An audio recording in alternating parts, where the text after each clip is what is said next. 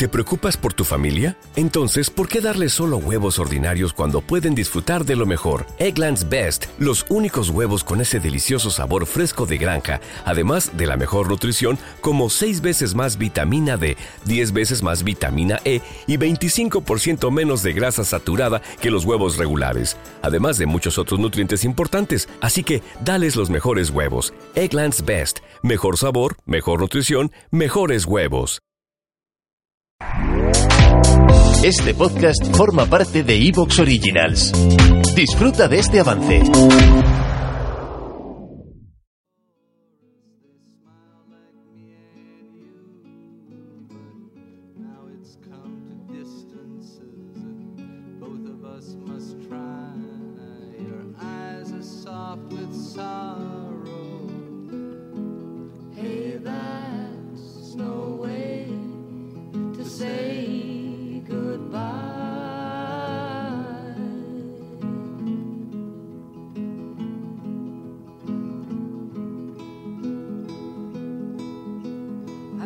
Looking for another as I wander in my time. Walk me to the corner, our steps will always rise. You know my love goes with you. Conscientes días, conscientes tardes, conscientes noches, conscientes madrugadas, escuchante José Luis. Saludos conscientes, momentos conscientes, escuchantes, Fran. Y bueno, un tema un tanto fascinante el de hoy, ¿verdad? Bastante fascinante. Por lo menos para ti y para mí. ¿Qué queremos, eh? ¿Qué queremos? Parece fácil. Pues no solo no es fácil, sino que por lo menos en mi caso me causa mucha confusión en muchas ocasiones. Pues mira, voy a empezar con una frase de Eric Fromm para ilustrar el capítulo de hoy. Bueno, una frase es un pequeño párrafo. Dice, el hombre moderno vive bajo la ilusión de saber lo que quiere, cuando en realidad desea únicamente lo que se supone socialmente ha de desear. Saber lo que uno realmente quiere no es cosa fácil como algunos creen, sino que representa uno de los problemas más complejos que enfrentan al ser humano. Del psicoanalista Eric Fromm a mediados del siglo XX. Una pasada, ¿verdad? Parece fácil, pero si nos paramos a pensar no lo es. No, no es, no es nada fácil. Y fíjate, lo ha dicho muy bien Eric Fromm, ¿no? Eh, en muchas ocasiones lo que creemos que queremos vienen por estímulos de fuera, ¿no? En función un poco de nuestra cultura, de nuestra sociedad. Y ahí nos podemos confundir bastante. Y además es que luego está la confusión permanente entre los deseos, necesidades, el, cubrir un placer inmediato con confundirnos con lo que profundamente queremos, ¿no? En, en, psicología se diferencia claramente entre lo que son necesidades, que se suelen llamar motivos, dentro de motivaciones en lenguaje normal, motivos más técnicamente hablando, y luego deseos y metas, objetivos del ser humano. Entonces, si te parece, vamos a hacer esa discriminación como, como línea central de nuestro audio y empezamos por explicar qué serían estas motivaciones básicas de, del ser humano, que en realidad, si te fijas, pues son muy poquitas, ¿no? Realmente lo que, lo que realmente necesitamos, ¿no? Mira, vamos a basarnos en la pirámide de Maslow, que es la más conocida, pero en una reformulación de un tal Alderfer, que lo llama teoría ERC, que en este caso de arriba abajo, existencia, relación, crecimiento, dice él. Este hombre hace tres peldaños, mientras que Maslow tiene cinco, y los agrupa, ¿no? Los dos de abajo de Maslow son los que este hombre llama crecimiento.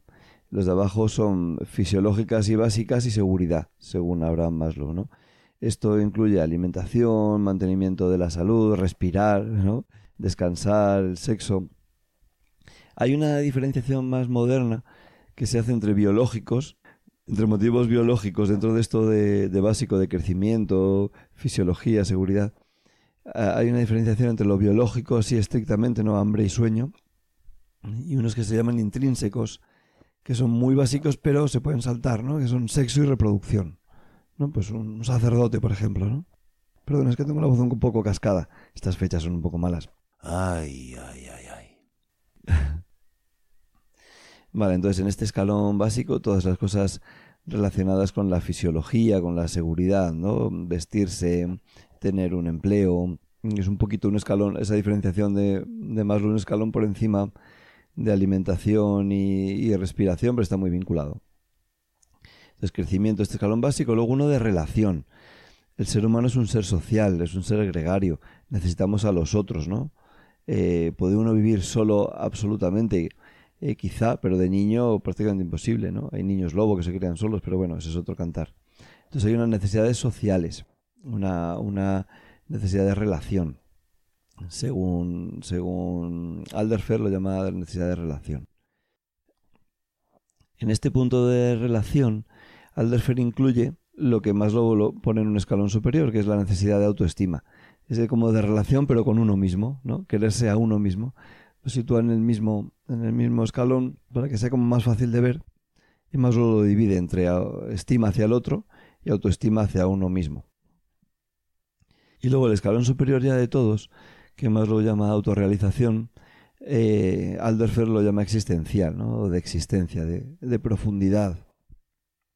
No sé si era McDougall o otro psicólogo con un conocimiento espiritual profundo que decía que en realidad en el fondo eh, lo único que nos mueve es, es el crecimiento personal a, este otro profundo nivel, ¿no? Eh, eso ya si quieres lo comentamos al final, cuando nos vayamos al, al apartado transpersonal, espiritual, pero que lo digan en psicología esto ya, llama la atención. Entonces, como resumen de motivaciones del ser humano, eh, necesidades básicas, estas de, crecimiento, lo fisiológico, lo de seguridad en plan vivienda, alimentación. Luego por encima las de relación, pues son necesidades sociales, de grupo e incluso de relacionarme bien conmigo mismo. Y por último las de existencia, que son las de autorrealización, las de crecimiento personal. Y por último, por acabar con las teorías psicológicas, eh, lo que más estudia actualmente en temas necesidades básicas lo describió por primera vez un tal McClellan, que él habla de motivación de logro, de poder y de afiliación. Todas tienen un lado positivo y otro negativo, por decirlo así, un lado bueno y otro malo. Un lado saludable y otro no tanto. Motivación de logro, la más estudiada. De hecho, estoy haciendo una investigación en la Complutense con la profesora Juliana Botesans sobre la motivación de logro en estudiantes. Eh, que como en el anterior se abre crowdfunding si alguien quiere investigar en esto, apoyar a la investigación.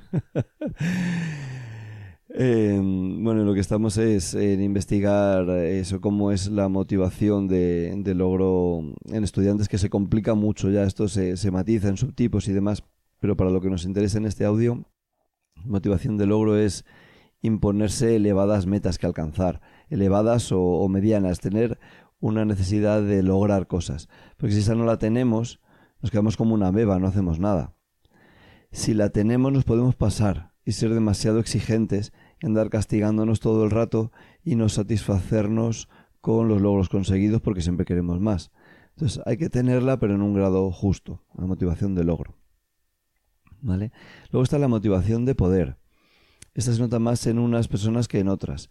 Eh, que tiene que ver con el liderazgo. Hay gente que le gusta mucho pues influir y determinar el grupo. Pero aunque no sea eso, por lo menos un liderazgo propio, ¿no? Un, tener una, una, dirección, un estatus, un prestigio, una cierta superación personal, eh, se puede entender aquí. Aunque sobre todo va dirigido a otros grupos, a, a grupos, a, a un colectivo. ¿Vale? Está, se nota más la diferencia en quien lo tiene y quien no lo tiene. Aunque en cierto modo, como se habla en liderazgo, por lo menos el liderazgo de uno mismo. Eh, en esta motivación de poder estrictamente hablando, nos podemos pasar también eso, en ser demasiado autoritarios, de ser demasiado controladores y que se haga solo lo que yo digo, ¿no? Esta, este liderazgo autoritario. Hay que tener cuidado con eso. Quien tenga motivación de poder está muy bien, va a ser un buen jefe, un buen líder, y hay que vigilar en no, como siempre, el exceso. Y por último, que tiene relación con lo que hemos hablado de la motivación de relación en los autores anteriores, la motivación de afiliación, que es esta necesidad de formar parte de un grupo, ¿no? Pues, pues ser reconocido por el otro, ser parte de, ser lo que tú decías antes, uno más de la manada, ¿no?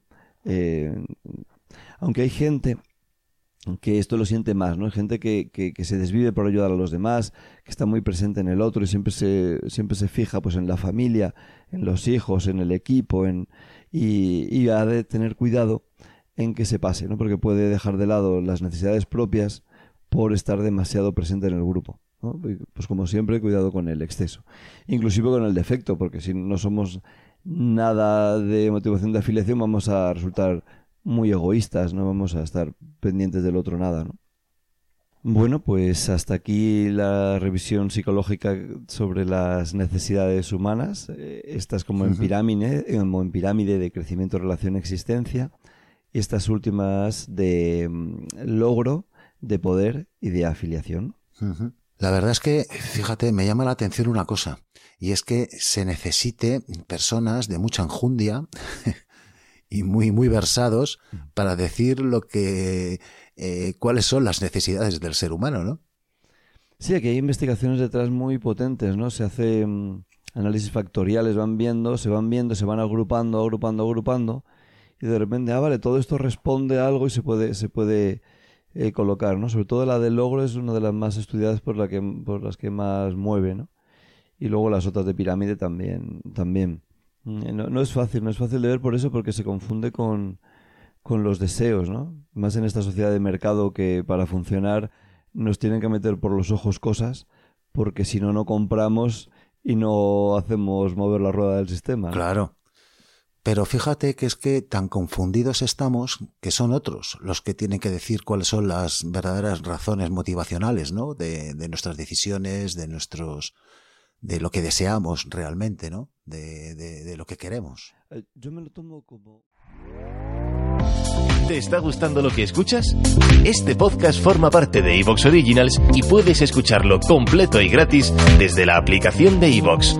Instálala desde tu store y suscríbete a él para no perderte ningún episodio.